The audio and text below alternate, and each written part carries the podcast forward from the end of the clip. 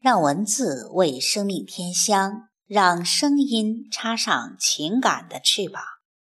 听众朋友，我是凤霞，现在和您一起分享散文《一个人的村庄走向虫子》，作者刘亮程。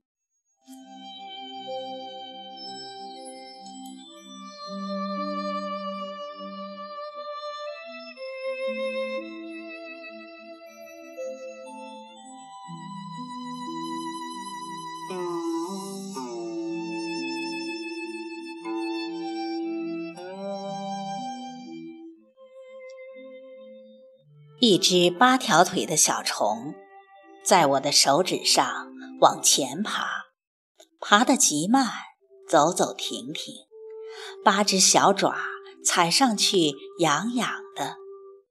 停下的时候，就把针尖大的小头抬起，往前望，然后再走。我看得可笑，他望见前面没路了吗？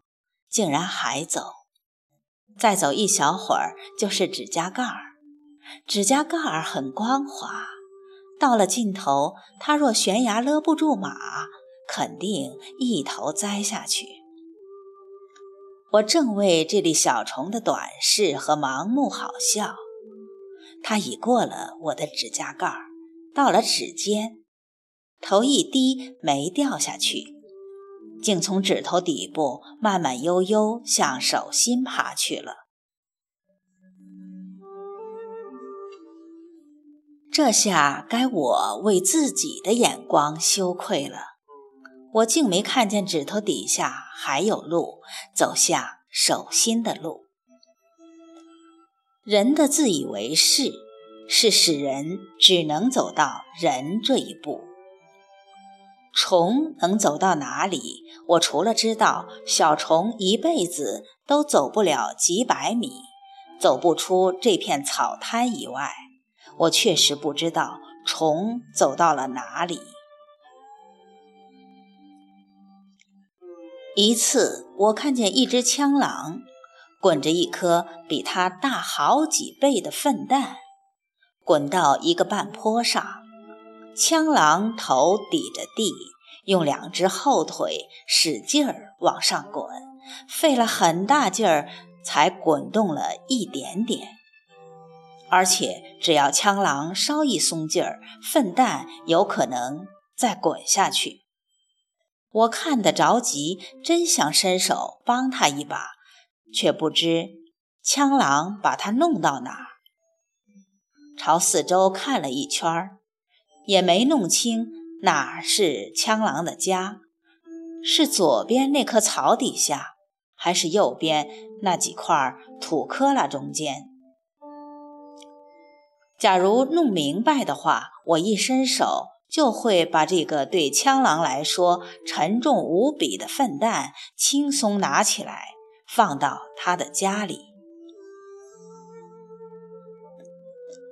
我不清楚枪狼在滚这个粪蛋前是否先看好了路。我看了半天，也没看出朝这个方向滚上去有啥去处。上了这个小坡是一片平地，再过去是一个更大的坡，坡上都是草。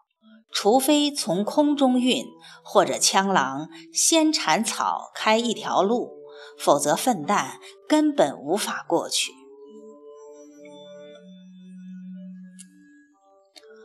或许我的想法天真，枪狼根本不想把粪蛋滚到哪里，他只是做一个游戏，用后腿把粪蛋滚到坡顶上。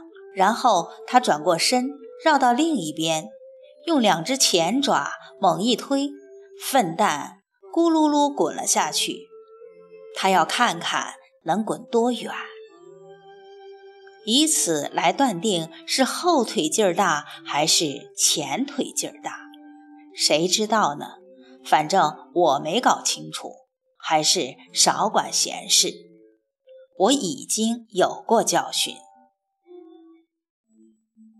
那次是一只蚂蚁背着一条至少比它大二十倍的干虫，被一个土块挡住。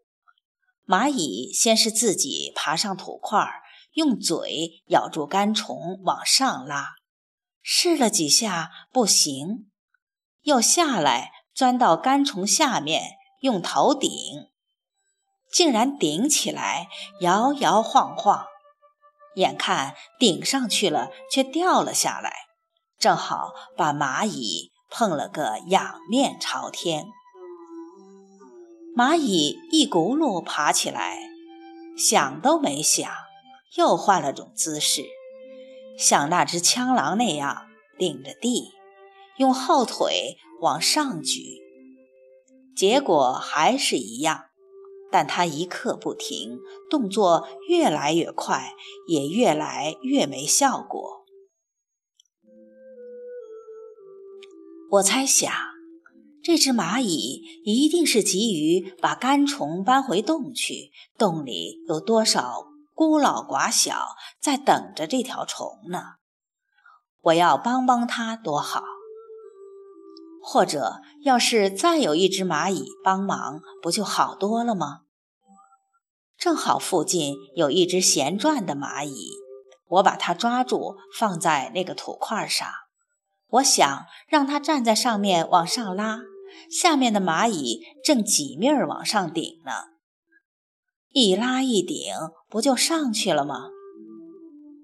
可是这只蚂蚁不愿帮忙，我一放下，它便跳下土块跑了。我又把它抓回来。这次是放在那只忙碌的蚂蚁的旁边，我想是我强迫他帮忙，他生气了。先让两只蚂蚁见见面，商量商量，那只或许会求这只帮忙。这只先说忙没时间，那只说不白帮，过后给你一条虫腿。这只说不行，给两条，一条半，那只还价。我又想错了，那只忙碌的蚂蚁好像感到身后有动静，一回头看见这只，二话没说扑上去就打。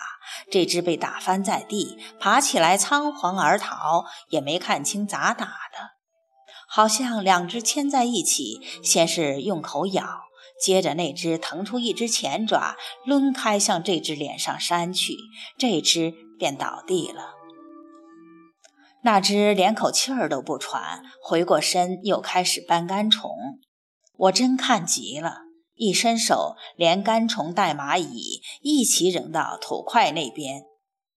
我想，蚂蚁肯定感激这个天降的帮忙。